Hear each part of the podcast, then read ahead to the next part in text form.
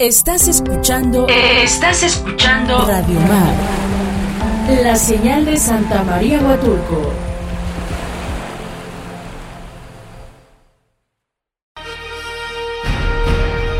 La Comisión Fílmica de Huatulco presenta Cine para tus oídos y tu mente. Un espacio para la reflexión y pormenores del, mundo audiovisual.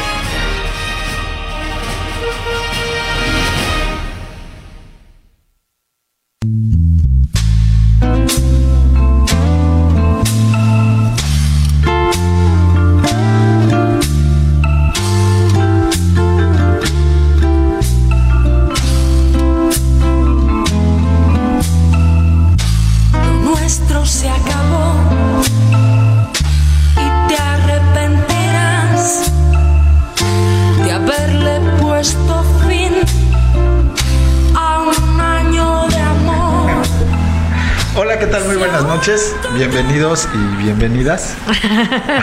Para ser incluyentes. Para ser incluyentes. A un programa más de cine para tus oídos y tu mente.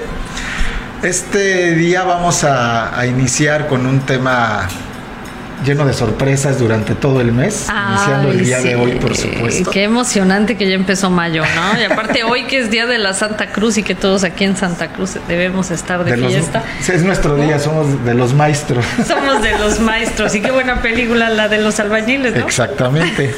Yo que vine por la fiesta. y no lo dejamos. Al rato nos vamos a la fiesta. Bueno, pues como cada, cada día, como cada lunes, está con, conmigo mi gran amiga María Castellón. Hola María, ¿cómo estás? Muy bien, gracias. ¿Y tú? Muy bien también. Y un invitado de lujo. Pero de lujo, de verdad. Yo nomás porque no traje mi tamborcito porque me iba a parecer el tío Gamboín. Voy a sonrojar bastante. Pero está con nosotros el maestro Mario Barro, ¿no? que, que está de visita en Huatulco, pero vamos a hacer cuanta artimaña sabemos para, para que te quedes. Para ser adoptado. Exactamente, para, que sea un... Este, Intentaré hacer mérito para esa adopción. El maestro Barro pues, nos acompaña desde la Ciudad de México, es docente en mil cosas y en mil lados, entre ellos la Facultad de Artes de la UNAM. Y bueno, pues eh, experto de cine nacional, que es el tema que nos compete esta noche. Así es, y a la distancia. Como siempre, la mano que me se, la, cuna. la cuna. Nuestro amigo Oscar. Hola Oscar, ¿cómo estás? Hola mis queridos María y Manuel, buenas noches a ustedes que nos hacen el favor de escucharnos. Pues de entrada muy contento por esta compañía estelar que, tenemos el día de hoy con el buen Mario. Mario, bienvenido a Huatulco. Muchas gracias. Estoy en muy buena compañía yo también. Muchísimas gracias. Al contrario, y nada más antes de pasarles nuevamente el, micrófono, pues también sumarme a la felicitación a toda esta gente maravillosa de la industria de la construcción y por supuesto felicitar a nuestros amigos locatarios de nuestro entrañable mercado 3 de mayo. Es correcto. Ahí le enviamos un abrazo muy grande a Alejandro Mendoza, que siempre ha estado pues con muy buena disposición para apoyar todo este tipo de actividades fílmicas. Entonces, muchas gracias Alejandro, Mario, bienvenido y el abrazo va para todos. Listo para escucharles. Muchas gracias, mi querido Oscar. Abrazos hasta Oaxaca. Ya vente, por favor, que ya aquí eh, urge el colado. Así es. Lenguaje muy ad hoc para el día de hoy. Muy ad hoc, ¿no? Y bueno, pues amigos, el día de hoy hablar de cine nacional, pues parece, siempre cuando nos referimos a cine nacional, viene Pedro Infante de, del más allá. Y se, Exacto, y se apropia, por supuesto, de todos los escenarios. Eh, yo creo que, que para mi gusto, ¿no? Claro que es una figura fundamental del cine nacional, pero pues de, no hubiera sido nada eh, de no ser también por los directores tan maravillosos que teníamos en esa época y que bueno, pues es el cine que llamamos cine de oro, pues es solamente una etapa, es un parpadeo dentro del cine nacional, ¿no? Porque pues tenemos etapas también eh, de igual importancia y creo que este en este programa en específico vamos a hablar solo de 70s y 70s y 80s principalmente, como para acotar también un poco, ¿no? Porque como bien dices, hablar de cine nacional pues estamos hablando desde 1896. Así es. hasta, hasta la fecha. Pero eh, a, mí me, pues me interesa sobre todo que, que, que, hablemos de los 70 y de los 80, porque me parece que, que más allá de esta época de oro, que mencionas, que tuvo que ver mucho también el conflicto bélico, por supuesto, en el mundo, para que tuviera este, eh, este impacto la cinematografía nacional y que ha sido sumamente estudiada también, ¿no? Eh, aunque se sigue estudiando y se siguen encontrando muchas cosas, ¿no? De, de, todo ello. Eh, hablar del, cine en los 70, pues es hablar de esta primera generación de, directores de cine, ¿no? Del Exactamente, del Entonces, eh, yo creo que es hablar ya de, una escuela de cine, ¿no? De, un cine realmente nacional, ¿no? Exacto, como, como, tal.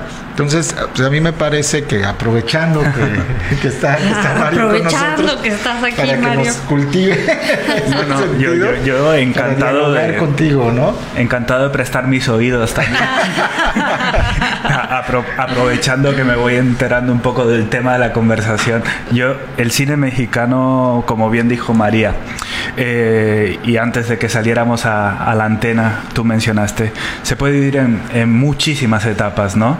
y la de la época de oro pues está en el imaginario no solo de los mexicanos sino mundialmente. Si alguien habla de cine mexicano viene a la mente las películas y las canciones que aparecen en las películas ¿no?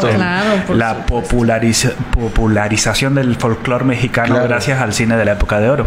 Pero yo querría decir que cualquier otra etapa de la historia del cine mexicano, al menos para mí es importante, porque todas tienen algo, aportan su granito de arena a la grandeza ¿no? de, de, esta, de este bien cultural que, que, tenemos que compartir y apreciar y preservar, y no decir, pues, como a veces se dice, una etapa mejor que, que la otra. Todas tienen como su punto de interés. Sin duda, la de los 70 y los 80, yo estoy encantadísimo que hablemos de esa, porque empalma también con muchas cuestiones de la modernidad cinematográfica que llega llegaron tal vez un poco tardíamente a México, lo que ya se hacía en Francia o en Europa a finales de los 50 o la década de los 60, como aquí eh, tiene su máximo esplendor en esas dos décadas del 70 y del 80. Claro, y hasta los temas, ¿no? O sea, porque una cosa es, es toda esta cuestión de, modernidad que mencionas, como de formas de hacer cine. Exacto. ¿no? Pero otros son los temas que, que, abordan, sobre todo en, en, los años 70, donde el país vivía también una, una etapa de, de guerra sucia, ¿no? Una etapa en la que había mucha censura y, precisamente hay muchas películas en, los 70 que bueno, no desafortunadamente, porque es algo que hemos hablado, ¿no?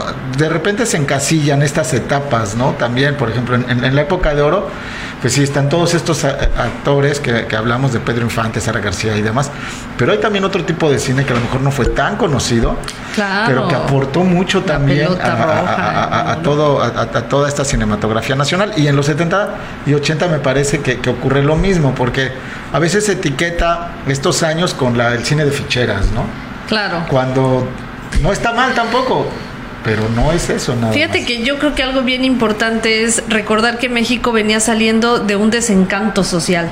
No, finalmente lo que ocurrió cuando México 68, la, la matanza de los estudiantes, cuando mucha gente pensaba que el país se iba a poner de cabeza, iba a haber como una respuesta solidaria, pues no la hubo y continuaron estos eventos hasta el 71 con los halcones. Claro. Y finalmente el cine, yo creo que es eh, su principal eh, comercialización ha sido la de entretener, no la de educar, ¿no? Entonces yo creo que también de ahí radicaba que los directores tuvieran presupuesto como para hacer cosas que entretuvieran, ¿no? Que, hicieran que la gente pudiera disociarse un poco de la realidad eh, social y económica que se vivía en el país y pudieran tener otro tipo de acercamientos. Ay, Joel, que pudieran tener otro tipo de acercamientos eh, pues, eh, como para sobrellevar esta situación. y, además, imagínense, el, el, Banco Cinematográfico a la cabeza con Echeverría, su hermano, ¿no? Landa. Rodolfo Landa. Ahora que mencionas el 68 como fecha paradigmática, hay una de las muchas asignaturas que he impartido es la historia a través del cine. Y en el caso mexicano es una una actividad que yo le hago a mis estudiantes que, que, es un poco, pone los pelos de punta. Muchos de mis estudiantes me han dicho que, que esa actividad les ha, les ha marcado. Y es hacer una comparación de dos películas mexicanas hechas el mismo año, en 1968. Una, El Grito, de Leobardo López Areche, y otra, Olimpiada México, de Alberto Isaac. Son supuesto. dos contrastes Claro. muy radicales de dos cinematografías. Una militante comprometida de denuncia, crítica con todo lo que había sucedido, ¿no? Un documental estudiantil hecho Claro. clandestinamente, cuyos autores pues corrieron una suerte desafortunada, ¿no? Leopo- Leopoldo López Areche se suicidó. Claro. Y otra, pues la película del oficialismo, la película Claro. con mayor presupuesto de la historia del cine mexicano hasta ese momento, que estuvo nominada al Oscar a Mejor Documental, una película a, a la manera en la que Leni Riefenstahl hacía los documentales Exacto, para sí. el Tercer Reich, Claro. eh, engrandecía, ¿no? La- Enalteciendo, ¿no? enaltecía la- el hecho de que México estuviera organizando unos Juegos Olímpicos unas pocas semanas después de lo que había sucedido el 2 de octubre. Y, y los estudiantes se percatan que en los títulos de crédito de las dos películas hay personas que aparecen en las dos películas haciendo esas Es películas tan contrastadas, ¿no? Así es. Técnicos o Sí, claro. cámaras que, que El trabajan. mismo sindicato. Exactamente. Entonces sí es una fecha muy muy paradigmática Claro. con la que se cierra y se abre otro periodo, ¿no? Con, Exactamente. con Luis Echeverría durante Claro. el sexenio del 70 al 76 y un poco para quitarse de encima pues todo lo que se cargaba de, de régimen este de mano dura ¿no? de Díaz Ordaz, ¿no? Pues hay esa apertura a una renovación temática, lo que tú hablabas, ¿no? Y se le da financiamiento a través de todos estos mecanismos estatales para producir cine, que es una cosa también súper curiosa, que México, siendo un país no oficialmente socialista, tuviese tan, todo, todo el monopolio de, de la industria cinematográfica, porque el banco financiaba las películas, Claro. pero también eh, había empresas públicas de distribución y de exhibición y, ir a las salas de cine, el boleto era Claro.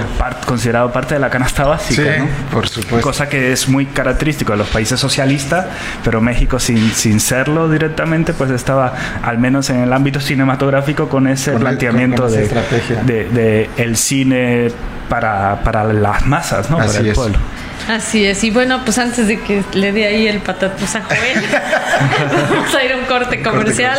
Recuerden que nuestro número en cabina es ay, 958-109-9916. Y bueno, pues regresamos después de este corte.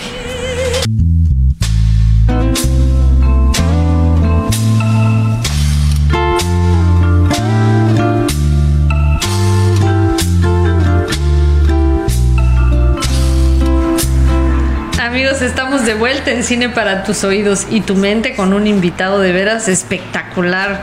Que bueno, nos lo vamos a robar más programas, Mario. Y para seguir platicando un poquito de, de esta influencia, pues, este, circunstancial del tiempo, ¿no? Yo creo que justo la creación del CUEC como escuela de cine, eh, pues le daba peso a todo esto que estamos diciendo, ¿no? Que pues ya era como formar de manera académica a, a cineastas, cosa que no ocurría antes, ¿no?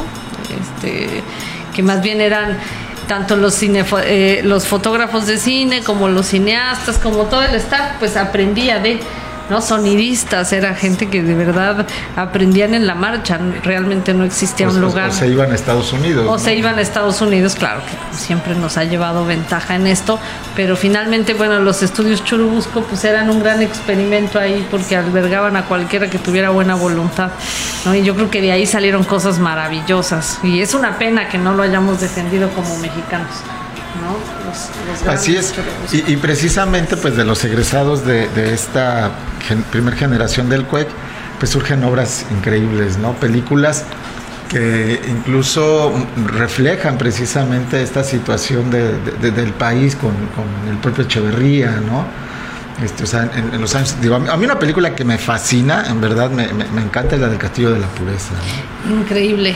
Es una Sí. película buenísima donde, este, bueno, este Claudio Brook, la actuación que, que hace es genial y además se toca un tema que, que si ahora causa comezón, en esa época yo creo que más, ¿no? Ahora ya, la, ya, la cancelarían como es el incesto, ¿no? Exactamente. Sí, y es, y es una película que tiene muchas cuestiones simbólicas también, ¿no? Ah, yo recuerdo que por ahí leí una, un, análisis que, hicieron que era como una crítica al gobierno de, Luis Echeverría precisamente, ¿no?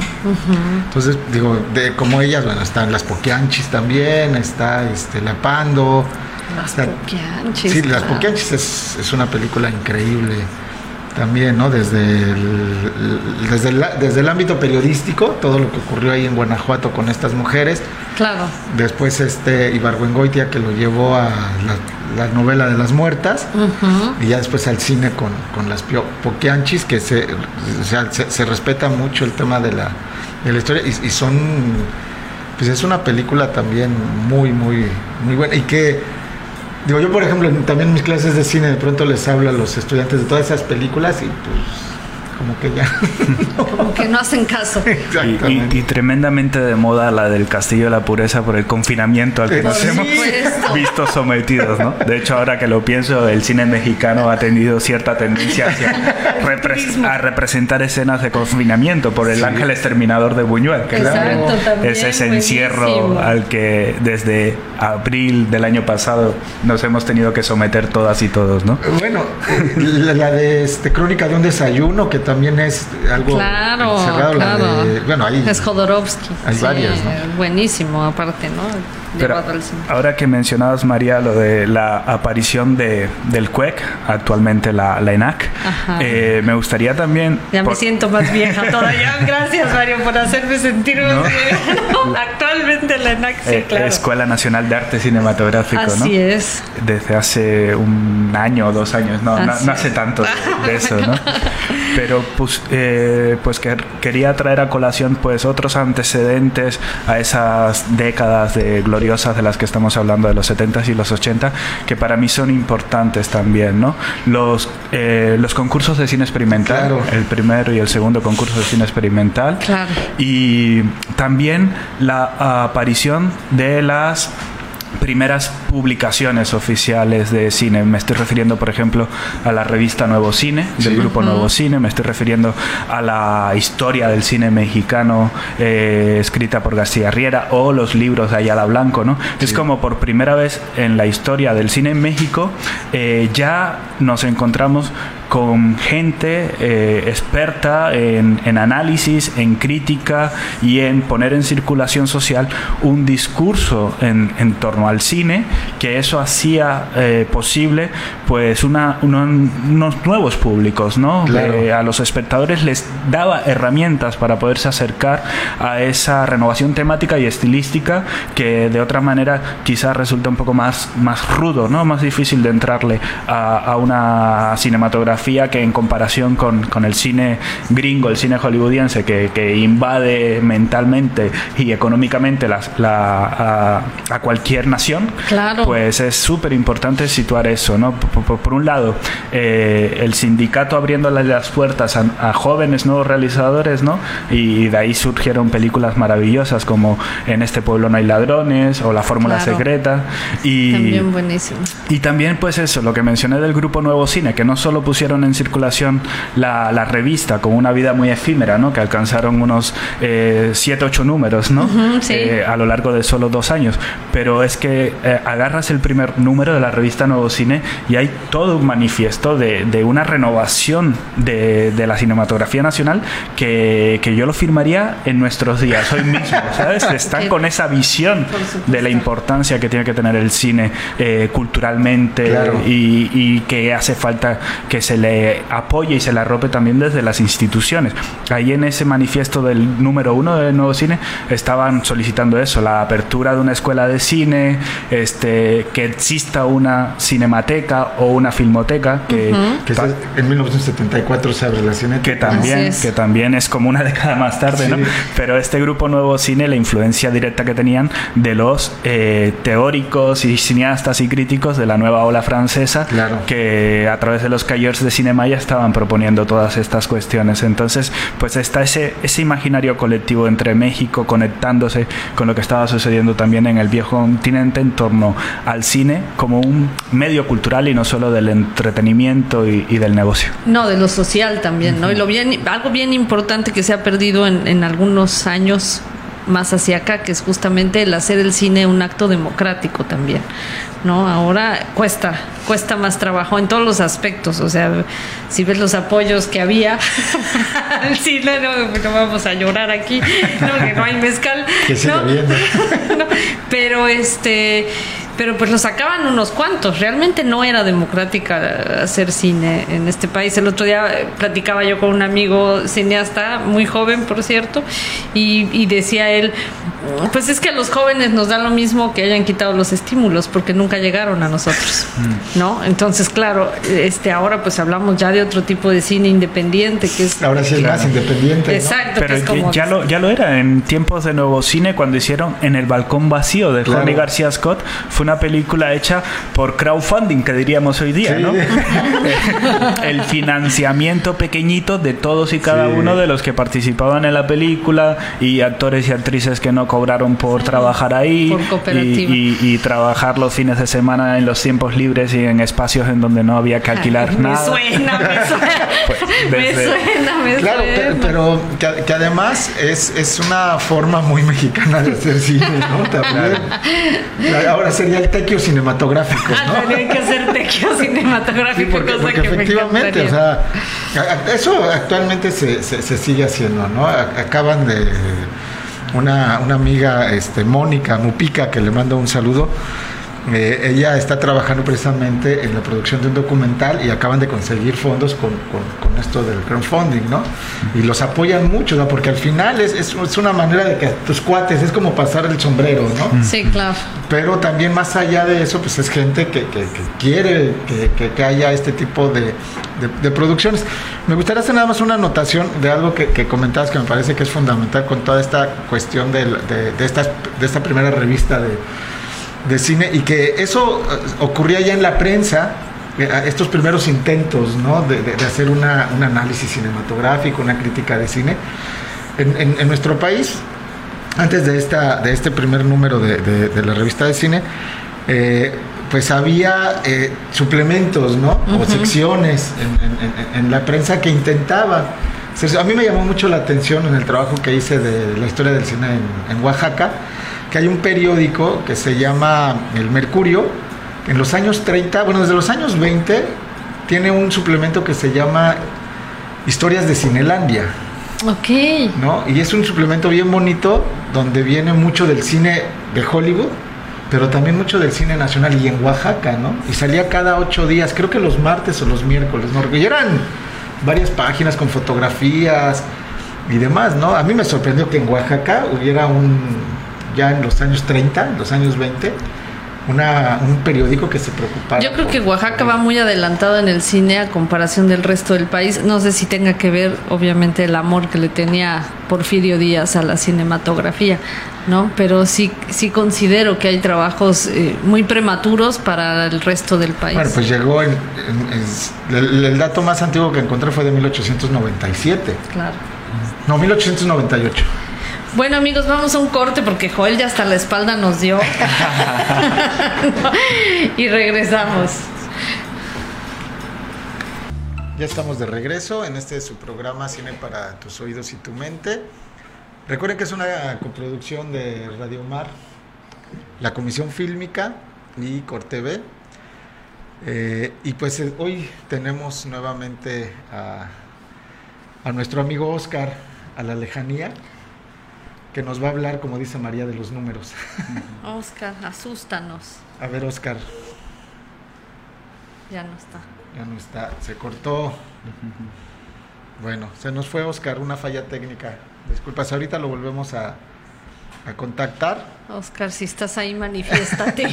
Esto es como sesión espiritista. O de Zoom. o de Zoom con mis estudiantes, que ninguno enciende la cámara y no sé si está o este, ¿Dónde andas, Oscar? Aquí, ahora sí que aquí te esperamos. Pero bueno, en lo que se conecta, Oscar, vamos a seguir eh, platicando de este, de este tema interesante del cine nacional. Sí, ya hablamos un poco de, de, lo que era el CUEC, sí, ya hablamos de algunas, de algunas películas. Y pues bueno, en, adelantándonos un poquito, pues en los años 80 también hubo como una serie de parteaguas en el, en, el cine, ¿no? O sea, e, e, esto, esto que mencionabas hace un momento de, de la, de la literatura, de la, de la revista de, de, cine y demás, que le da también eh, este primer, la primera ocasión que, se, que, sale como este nombre eh, de eh, nuevo cine mexicano, ¿no? Nuevo cine. Ya en los 70 se hablaba de este resurgimiento del cine mexicano, de este nuevo cine mexicano, y en los 80 pasa otra vez, ¿no? Claro. A finales de los 80 que se da otra vez con Rojo Amanecer, creo que es de 1989, si no mal recuerdo, 88-89, que otra vez se le da este, e, e, este mote de, de, nuevo cine mexicano, ¿no? Como este resurgimiento, aunque a mí me parece que la diferencia es que en los años 80 ya se habla de una comercialización del cine mexicano, algo que en los 70 más bien era como este manifiesto, ¿no? Sí, y, y el cine de los 70 es un cine hecho, como dijimos anteriormente, más desde lo estatal, desde lo público. Ese nuevo, nuevo cine, digamos, ahí ya empezamos a encontrarnos con productoras independientes pequeñas, pero que están este, buscando autofinanciarse por algún por algún medio y hacer películas con una vocación ya más de carácter comercial. Estoy pensando tal vez eh, Danzón de Mariano Varo las coproducciones con España también. pensemos en ese papel tan importante que ha habido ¿no? en esos años 80 y 90 la, la llegada de, de, estos nuevos estilos con, con realizadores jóvenes por ejemplo solo con tu pareja ¿no? Ripstein que ahí tendría que aparecer Uh, Ripstein, sí, Ripstein tiene como una etapa en los 70 y luego reaparece. reaparece. Eh, y, hablando de Ripstein, eh, del Ripstein de los 70, destacaría dentro de esta cuestión de la renovación temática que se da, como los temas estos de la diversidad sexual empiezan a explorarse en El lugar sin límite con Roberto Cobo, ¿no? Por, ah, primera vez en el cine mexicano la homosexualidad no está caricaturizada, sino que se expresa... ¿no? Exacto, se expresa de un modo dramático pero respetuoso Poniendo en pantalla los, los conflictos, ¿no? De una mentalidad, pues retrógrada y conservadora, ¿no? Y pasa también como en Canoa, ¿no? estas películas que están denunciando los, los abusos de poder, la manipulación y, y, y, costumbres que, que, en la época, pues a través del cine se esperaba que fueran superadas y pues lamentablemente vemos que aunque lo desearíamos, el cine no tiene tanto poder. Exactamente. Oscar, ¿nos escuchas? Ahora sí. Sí, oye, qué rico platican ustedes. Yo quiero seguir escuchándolo. ¿eh? No, hombre. Platícanos, intégrate, intégrate, Oscar. Claro, oigan, ¿les comento? Sí. Pues ya no te voy a hacer preguntas porque dices que te entrevisto. Exactamente, ¿verdad? Pero bueno, vamos a, intentar hacer algún comentario por allí. Y escuchando muy atento lo que ya han, venido comentando, eh, pues yo creo que estaremos de acuerdo en que todavía hay quienes aseguran con cierto menosprecio, inclusive, pues que la cinematografía solo aporta entretenimiento, como ya lo comentabas inicialmente, María, ¿no? Así es. Y, dicen que, y este, pues que no aporta mayores beneficios al país. Inclusive señalan de manera peyorativa que el cine es solo cultura, ¿no? Como si la cultura fuera poca cosa. Pues bien, hablando en sus propios términos, les voy a dar algunos datos acerca de la aportación de la cinematografía al país. Esto sí, fuera de, las dos décadas que están planteando, me voy a referir a partir del 2018, que es de donde tenemos pues un poquito de mayor información. Entonces, vamos a hablar un poquito de la cultura como industria, en este caso, para darles gusto a estas personas, ¿no? Entonces, aprovechando que hoy estamos celebrando a nuestros amigos de la construcción, pues estaremos de acuerdo en que a la construcción sí se le considera una verdadera industria. Una industria que sin duda alguna pues aporta mucho al país. Ahora bien, hablando de cine, les platico que en 2018 los bienes y servicios producidos por la industria cinematográfica ascendieron a 20.110 millones de pesos. Y aquí lo interesante, esta contribución del cine resultó similar a la contribución que tuvo la fabricación de cemento y de productos de concreto. Entonces, estamos hablando de una aportación similar entre el cine y un gremio al que sí se le considera industria. Ese mismo año, la industria cinematográfica pagó aproximadamente 1.951 millones de pesos en salarios que dieron sustento a las familias. Por otro lado, el gasto que realizaron los hogares en México ascendió a 34.596 millones de pesos. Digo, si eso no es industria, no sé qué es lo que esperan estas personas, ¿no?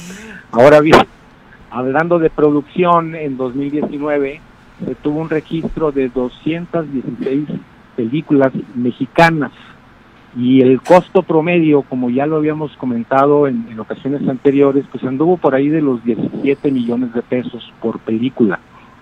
Ahora, ya que tenemos invitado especial en el programa, relacionando el cine mexicano con el cine de otros países, hubo 42 largometrajes realizados en coproducción con 23 países, y estos encabezados por Estados Unidos con nueve películas, seguidos por España, mi buen Mario, y Argentina con seis títulos cada uno.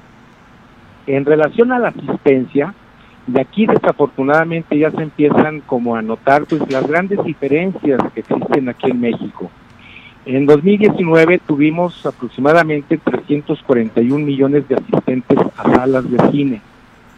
De esta cantidad, solamente 35 millones asistieron a ver películas mexicanas.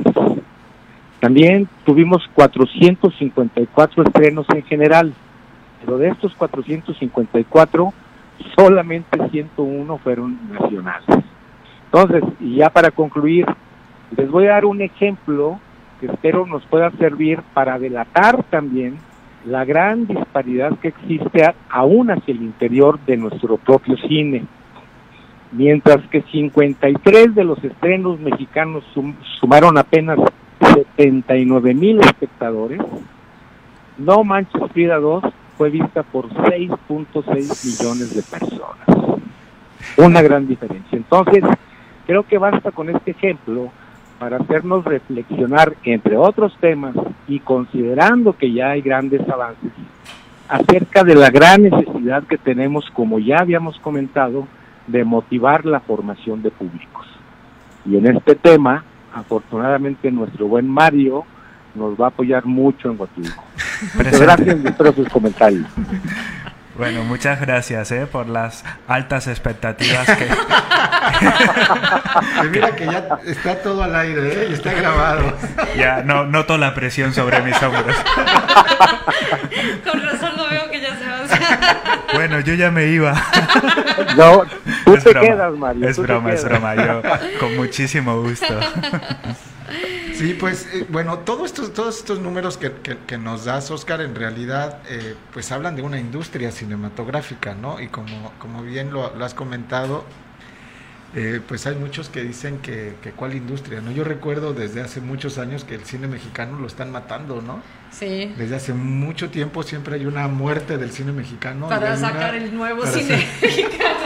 Pero el problema es que ni siquiera ha, habido una estrategia eh, de merca, ¿no? Exactamente. Si fuera así de que ah, lo mato para que el rato reviva y resurja como el ave fénix entre las cenizas. Exacto. Pues no. Entonces. Que lo pues que decíamos el, hace algunos programas, ¿no? El, un ejemplo de, marketing bien diseñado para una película mexicana, pues fue Sexo, Sexo Pudor, y Lágrimas. Claro. Yo creo que el debate debería estar muy nutrido de de ideas que abonen a una mayor igualdad de condiciones en distribución y en exhibición. Porque la industria, la industria, como bien acabamos de escuchar, es muy robusta en cuanto a producción pero son tres patas que sostienen esta industria. Entonces, está cojeando del lado de la distribución y la, exhibición porque no estamos en igualdad de condiciones para competir en la inversión de marketing de cualquier distribuidora gringa que están actualmente operando en nuestro país. Entonces, no hay por donde lo mires posibilidad de eh, comparar comparar la, la producción, o sea, el, el, acceso que tenemos como población a la producción mexicana y, y el acceso, el bombardeo que hay de, de las gringas, ¿no? En cuanto al número de copias, en cuanto al tiempo de las películas en pantalla, ¿no? Los horarios en taquilla, o sea, realmente es horrible que de pronto pongan películas que son verdaderamente una joya, como el caso de Sonora. ¿no? que es pues, actual y que trata un tema de la migración que hoy es más actual que, que nada y le dieron unos horarios espantosos en la Ciudad de México, en, en Monterrey, en Guadalajara. Eh, y no solo eso, ¿no? Sino que estaban así de, te voy a dar una semana porque viene el estreno de Harry Potter 27, ¿no? Entonces, Sí, muy complicado eso y ah. tienes razón. Ahí creo que debería de estar no solo el, diálogo entre los creativos, sino también el diálogo legislativo. Claro. ¿no? Porque, pero es que ah. eso ha sido un coco. El tema legislativo, ni cuando estuvo María Rojo, que, que sacó esta ley rojo y demás, eh, no se pudo, ¿no? No se pudo. Entonces ahorita pues, con nuestro amigo Sergio Meyer no creo. Pero no, no, solo, no solo es la competencia o incompetencia de nuestros políticos nacionales, sino también el gran poder del lobby hollywoodiense que impide que en estos países cualquiera, aunque tenga rojo, no, no puede. Y no me refiero a María Rojo, sino al, arrojo de querer cambiar las cosas. Es muy fuerte la presión que ejercen estos poderosos, ¿no? Claro, y, y, si entre, entre las mismas películas mexicanas pasa como lo que nos mencionó Oscar de, de No Manches Frida, que hay una diferencia diferencia abismal entre el, público que vio No Manches Frida y el público que vio, no sé, 10 películas mexicanas. O sea, desde ahí ya la competencia es desleal, ¿no? Sí, y, y, el tipo de públicos igual, ¿no? Entonces por eso sí me parece... Y la creación de públicos. Sí, digo yo la verdad cuando empecé a ver dije, voy a ver No Manches Frida 2. Ah, yo no, pude, la verdad. Pero, pero si la, lo, prometo, no pude. Si la diferencia es grande entre la primera película mexicana más vista con respecto a la segunda, pero es que la película que más espectadores genera en México, cualquiera de estas gringas de superhéroes, genera por encima de 20 millones de espectadores. Entonces estamos 6 millones, una película mexicana ultra exitosa, versus 20, 25 millones, de espectadores, pues ahí tampoco hay. No, no, no. es como si estuviésemos hablando de cosas distintas, ¿no? Por supuesto. Pues amigos, vamos a un corte porque ya Joel no sé qué está buscando ahí, si un machete o qué. Pero volvemos después de esto. La Escuela Nacional de Artes Cinematográficas, cuyo acrónimo es ENAC, es la escuela de cine de la Universidad Nacional Autónoma de México, la más antigua de América Latina y una de las más importantes instituciones de enseñanza cinematográfica. Fue fundada en 1963 bajo el nombre de Centro Universitario de Estudios Cinematográficos CUEC por parte del Departamento de Actividades Cinematográficas de la Dirección General de Difusión de Cultura de la UNAM. Amigos, ¿cómo están? Mi nombre es Abelardo Franco y en esta ocasión les voy a contar algunos datos sobre la Escuela Nacional de Artes Cinematográficas.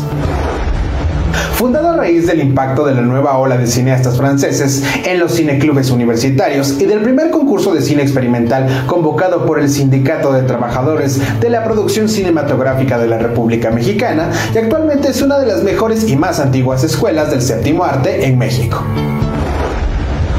De sus aulas han egresado personalidades del medio artístico como Jorge Fons, director del Callejón de los Milagros y Rojo Amanecer.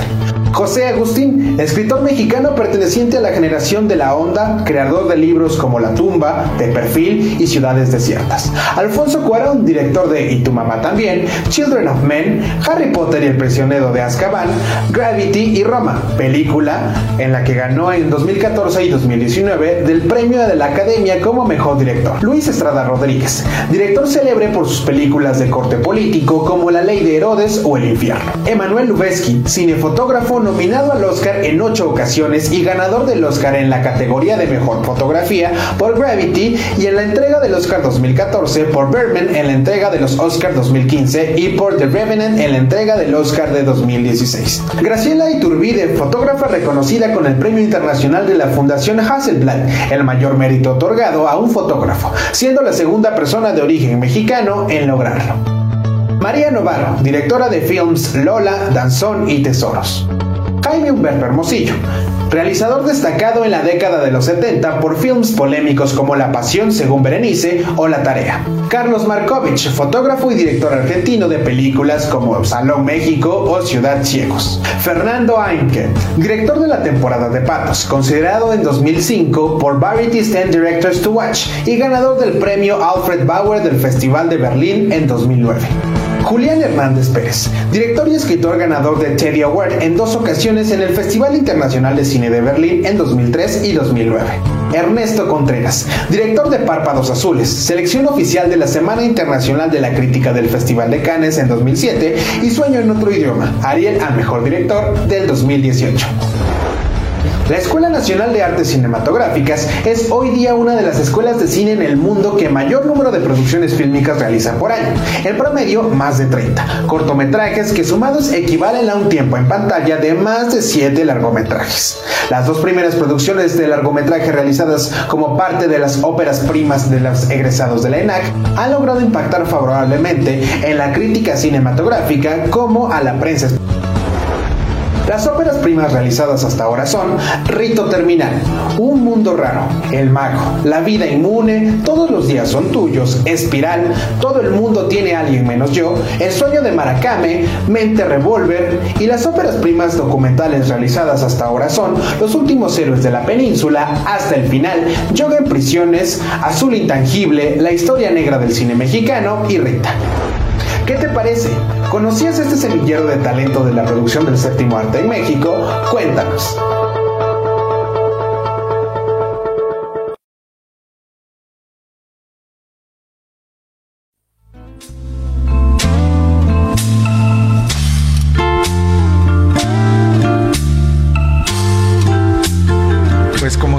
Nuestro amigo Abelardo con sus cápsulas súper interesantes, esta vez de, de lo que antes era el CUEC. Lo que antes era el CUEC, actualmente, Actualmente la ENAC. Sí, y bueno, el, el hablar de la, de la ENAC pues también es hablar posteriormente del CCC, ¿no? Que también Claro. ha, ha dado grandes directores y grandes películas a, a nuestro país. Sí, por supuesto. Yo creo que, que, bueno, es que el corazón puma siempre gana, ¿no? No, y tiene, tiene una historia más dilatada, ¿no? Claro. Este, la cápsula estuvo brillante. Yo, si me permiten nada más mencionar un par de nombres más que no aparecieron, sobre todo por esta cuestión de género, ¿no? Mencionar Claro. a Marcela Fernández Violante, Claro. una Divina. eh. directora que también fue de la primera generación del CUEC y, Y guionista. y una de las pocas Ah, cineastas que en los 70, siendo mujer Claro. en un mundo predominantemente machista, pues tuvo eh, la posibilidad de abrirse paso, ¿no? Mencionar también el nombre de, de Alfredo Joskovic, Sí, ¿no? por Que es supuesto, también. importantísimo en la historia del cine mexicano y dentro de Y que fue director de cine, ¿no? fue director de Joskovic. cine también. este, Armando Casas también Armando. Casas, que fue director de, del CUEC, cuando todavía era CUEC. Exactamente. Y bueno, pues es increíble. Yo me siento muy orgulloso de ser parte de, de la UNAM y sentirme muy cercano de, del ENAC. Así que a todos los que me escuchan, les mando un fraternal abrazo. Y sí, que siga dando grandes talentos y grandes películas, LENAC. Ay, sí, por favor, y que nosotros como público apoyemos. O sea, siempre a mí me, encanta ver a mis amigos en Facebook, donde mi, yo, mi familia vive del cine nacional. no, es cierto, es cierto. Hay mucha gente que, se, que vive o vivimos del cine, ¿no? Y que tenemos eh, también necesidad de crear otros públicos, como veníamos diciendo fuera del aire, públicos que no nada más sean más empáticos con las, con las producciones eh, nacionales. sino que también entiendan eh, pues a ver la fotografía, ¿no? A leer el, el lenguaje audiovisual eh, como, como es, como una lectura plena, no nada más eh, ver si te gustó, o sea, no solo cine palomero, pues, ¿no? Porque también el cine bien pensado es divertido. Claro, y, que además este cine palomero, digo, tampoco está mal, o sea, no es que, digamos que está mal verlo, ¿no? O sea, si, hay gente que le gusta No Manches Frida está perfecto, pero que también tengan esta mirada a ese otro tipo de cine, ¿no? Mm. Porque además el cine mexicano ha sido muy estigmatizado, ¿no? De pronto se habla de, manera muy despectiva, hasta con cierto malinchismo del cine mexicano, ¿no? Y, tiene que ver con todo esto que ya, que ya hablamos, o con lo poco que, que hablamos sobre la exhibición, sobre, sobre las inversiones también a las películas y demás, ¿no? O sea, no es fácil hacer cine en ninguna parte del mundo y menos en México. Y menos en México. Y fíjate que hablando de cine palomero, no, no malo, en Netflix hay dos películas que me parecen bastante rescatables, que es una que se llama Un padre no tan padre, ¿no? Con una actuación maravillosa de Héctor ah, Bonilla. Claro. ¿no? De Héctor Bonilla y este... me parece, Benibarra. Sí. maravillosa. Y después yo también recomendaría Itupa Cuando, que es una producción. no la Vela, está bastante divertida. Aparte retratan la Ciudad de México que hasta ganas me dieron de ir. y eso ya es mucho. Este, es una, sale como, es su debut de productora de, Verónica Castro, ¿no? Ah. Y es una historia sencilla, muy digerible, pero en el fondo linda, es una historia bonita, ¿no? Pues podemos permutar toda la Ciudad de México y yo a Ahí estamos. Muchísimas gracias por la recomendación. y bueno amigos, antes de que Joel nos corra, pues nos vamos, pero quiero comprometer a Mario a que nos acompañe dentro de ocho días. a este programa otra vez. Sí, comprometido estoy. Ahí está. Muy bien, ya. Y Oscar, ¿tú qué opinas? ¿Sigues ahí, Oscar? Aquí sigo escuchándoles con mucho gusto y, encantado de que Mario nos acompañe el lunes que entra y el que sigue y, que se siga, ¿no? Por favor, claro que sí. Que, todos los días sean lunes. Exactamente. Muy bien, pues nosotros tenemos que despedirnos porque ya, como dice mi amiga María, ya Joel nos está echando ya ojos está de verde pistola. del coraje. Pero eh, en verdad, en verdad, eh, yo sí los, los invito y las invito a que nos sigan por, por redes sociales en Spotify también estará mañana en la mañana el programa, así que lo pueden bajar. Y bueno, pues que en su Facebook también lo compartan. Que, nos hagan comentarios. De verdad, este tema del cine nacional es un gran tema que esperemos que todo este mes este, nos, nos, sigan para hacernos preguntas, para comentarnos, para sugerirnos. ojalá y, pueden aprovechar al invitado que va a estar con nosotros por lo menos este mes. Y déjennos sus recomendaciones también de qué películas del cine nacional disfrutan o también se vale cuáles detestan con todas sus fuerzas para que podamos abrir debate. Así es. Así es. Y bueno, pues nos vemos el próximo lunes en una emisión más de Cine para tus oídos y, tu, mente. Recordará